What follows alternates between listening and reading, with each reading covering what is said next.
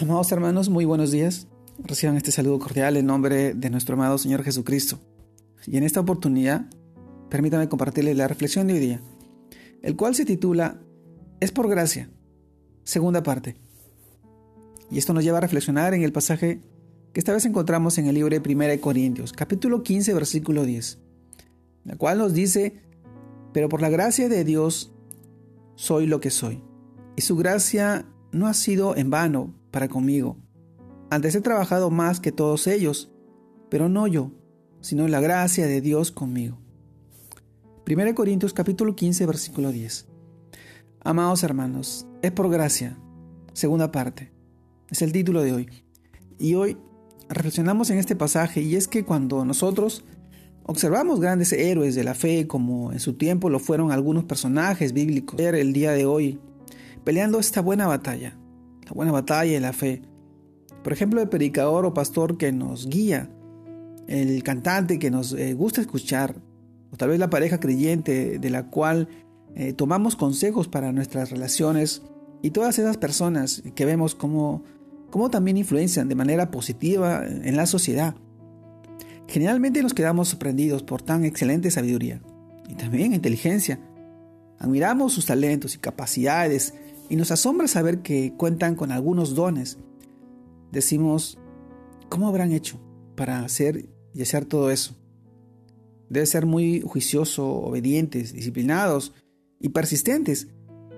Y si bien es necesario que de su parte haya disposición, lo que en realidad se necesita para servir y obedecer a Dios es una característica muy especial, que recibida y no ganada, es algo que se da no por mérito, sino como un don.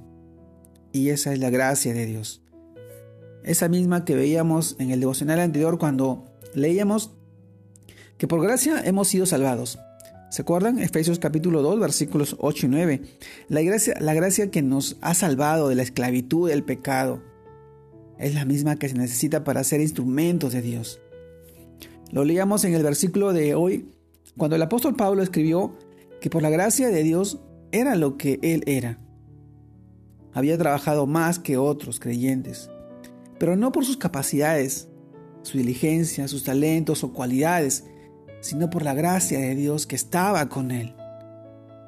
Amado hermano, y es lo único que también nosotros necesitamos, tú y yo, para obedecer a Dios y cumplir el propósito que Él tiene para nuestras vidas.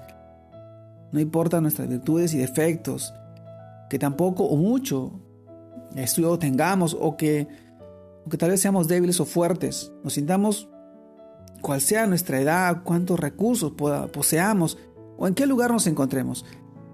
Nuestro amado Señor Jesucristo es experto, claro y contundente, diciéndonos, bástate mi gracia, porque mi poder se perfecciona en la debilidad. Recuerda 2 Corintios capítulo 12, versículo 9. Amados hermanos, el poder del Señor Jesús reposa sobre cada uno de nosotros. El que nos capacita para su obra. Así que no tienes motivos para gloriarte y tampoco para, para negarte, porque no eres tú, es Jesucristo que vive y mora en ti, es la gracia de Dios en ti. Es por gracia, mis hermanos, es un regalo inmerecido que nuestro amado Señor nos ha brindado del día en que nos separó, del día en que nos predestinó y puso un propósito en nuestras vidas para amarle, para adorarle, para seguirle, para cumplir fielmente sus mandatos y sus propósitos, sabiendo que Él obrará en nuestras vidas, en la vida de nuestros familiares, nuestros hijos, nuestros seres queridos, de aquellas personas que hoy necesitan tanto de esa gracia y ese amor que a través de ti como instrumento pueden llegar al Señor, a nuestro amado Jesús. Hoy en este tiempo yo te animo y te invito a que sigas firme, recibiendo esa gracia en tu vida. Los dones y talentos, las habilidades y cualidades para la edificación de su iglesia. Vivimos tiempos muy angustiosos, pero tiempos también muy propicios para que el Señor pueda usarte a ti como instrumento para llevar ese mensaje de salvación, esas buenas nuevas en las vidas de aquellas personas que viven apartados o separados de la gracia de su amor. Te mando un fuerte abrazo, Dios te guarde y te bendiga.